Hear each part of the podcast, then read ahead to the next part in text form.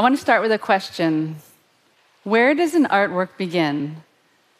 Now, sometimes that question is absurd. Uh, it can seem deceptively simple, as it was when I asked the question with this piece, Portable Planetarium, that I made in 2010.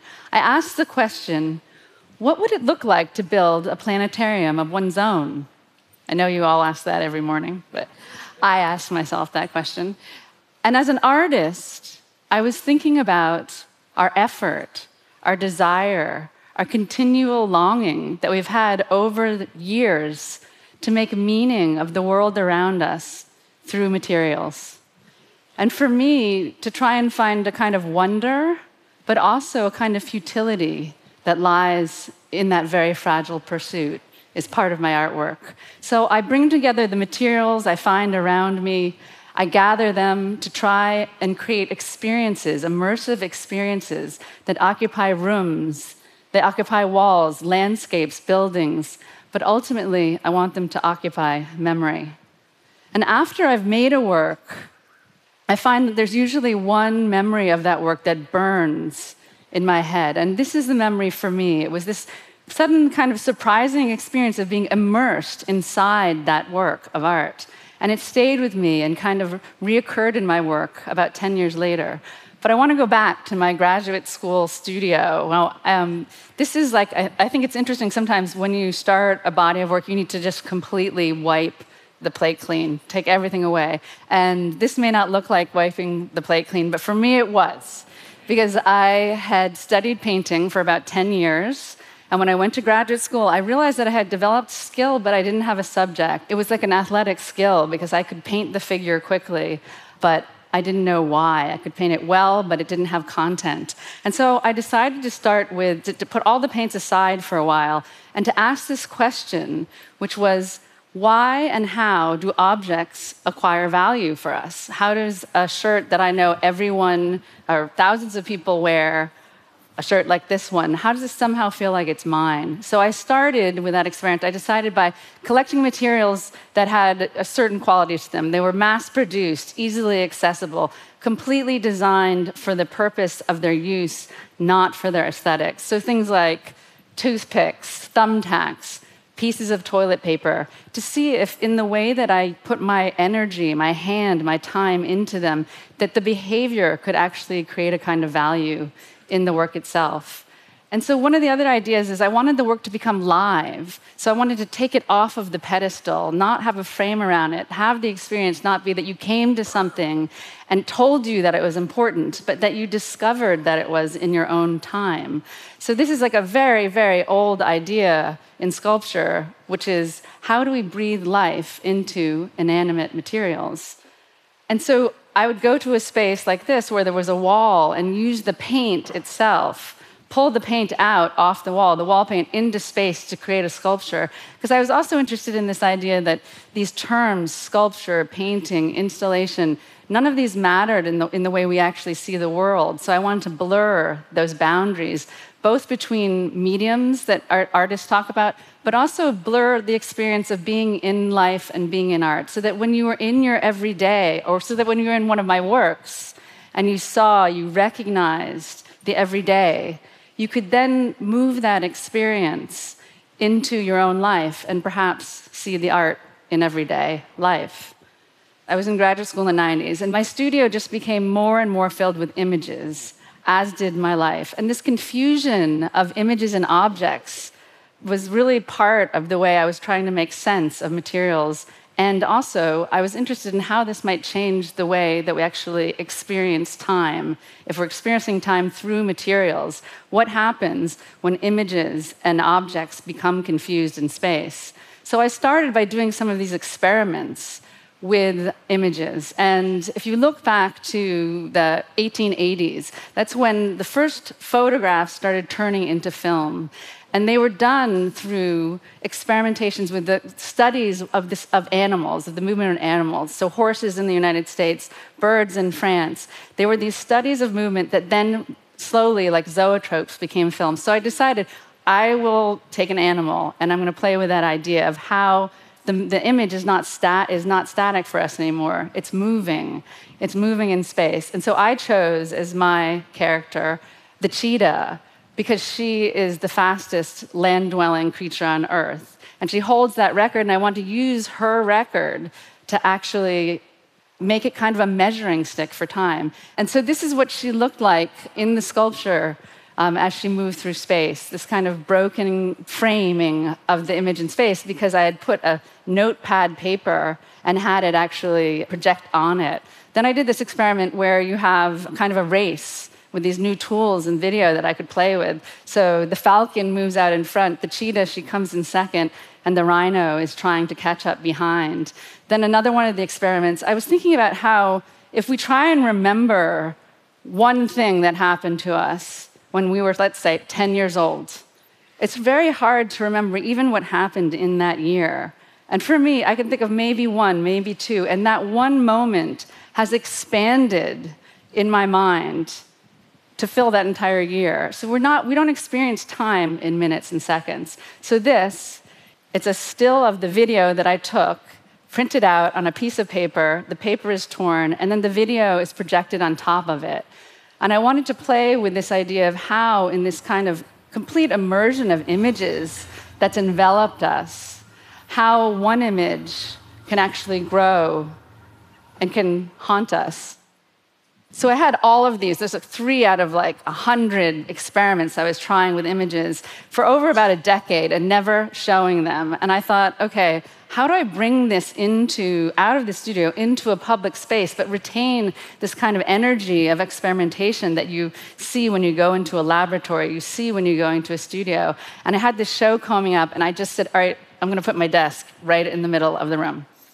So I brought my desk and I put it in the room, and it actually worked in this kind of very surprising way to me, in that it was this kind of flickering because of the video screens um, from afar, and it had all of the projectors on it. So the projectors were creating the space around it, but you were drawn towards the flickering like a flame. And then you were enveloped in the piece at the scale that we're all very familiar with, which is the scale of being in front of a desk or a sink, you know, or a table. And you're immersed then back into this scale, this one to one scale of the body in relation to the image. But on this surface, you had these projections on paper being blown in the wind. So there was this confusion of what was an image and what was an object. So this is what the work looked like when it went into a larger room. And it wasn't until I made this piece that I realized that it effectively made the interior of a planetarium without even realizing that. Um, and I remembered that as a child, loving going to the planetarium. And back then, the planetarium, there was always not only these amazing images on the ceiling, but you could see the projector itself whizzing and burring as a, this amazing camera in the middle of the room. And it was that, along with seeing the audience around you looking up, because it was an audience in the round at that time, and seeing them and experiencing being part of an audience. So, this is an image from the web that I downloaded of people who took images of themselves in the work. And I like this image because you see how the figures get mixed with the work. So you have the shadow of, of, of a visitor um, against a projection, and you also see the projections across a person's shirt. So there were these self portraits made in the work itself and then posted, and it felt like a kind of cyclical image making process and a kind of an end to that. But it reminded me and brought me back to the planetarium and then that interior. And I started to go back to painting and thinking about how a painting is actually, for me, about the interior images that we all have. There's so many interior images. We become so focused on what's outside our eyes um, and how these images, how do we store memory in our mind, how certain images emerge out of nowhere or can fall apart over time. And I, I started to call this series the After Image series, which was a, a reference to this idea that if we all close our eyes right now, you can see there's this flickering light that lingers. And when we open it again, it lingers again. This is happening all the time. And an after image is something that a photograph can never, never replace. Can you never feel that?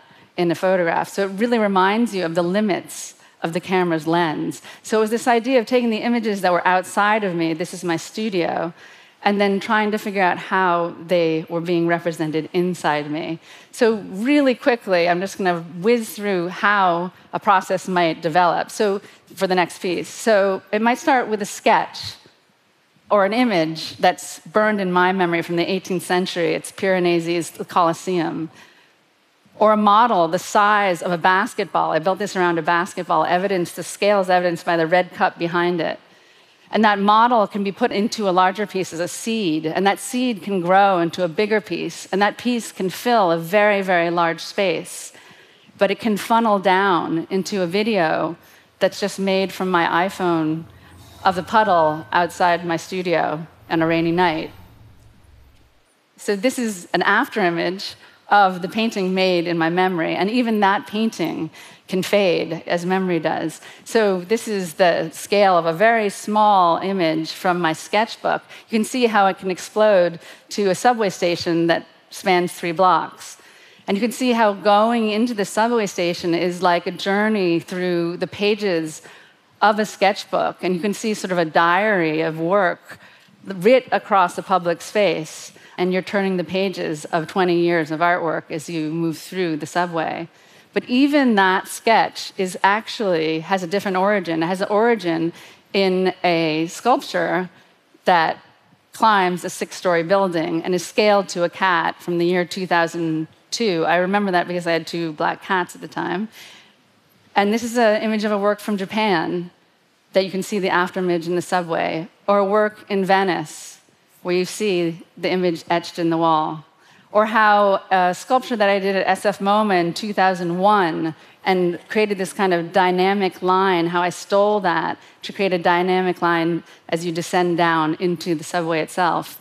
And this merging of mediums is really interesting to me. So, how can you take a line that pulls tension like a sculpture and put it into a print?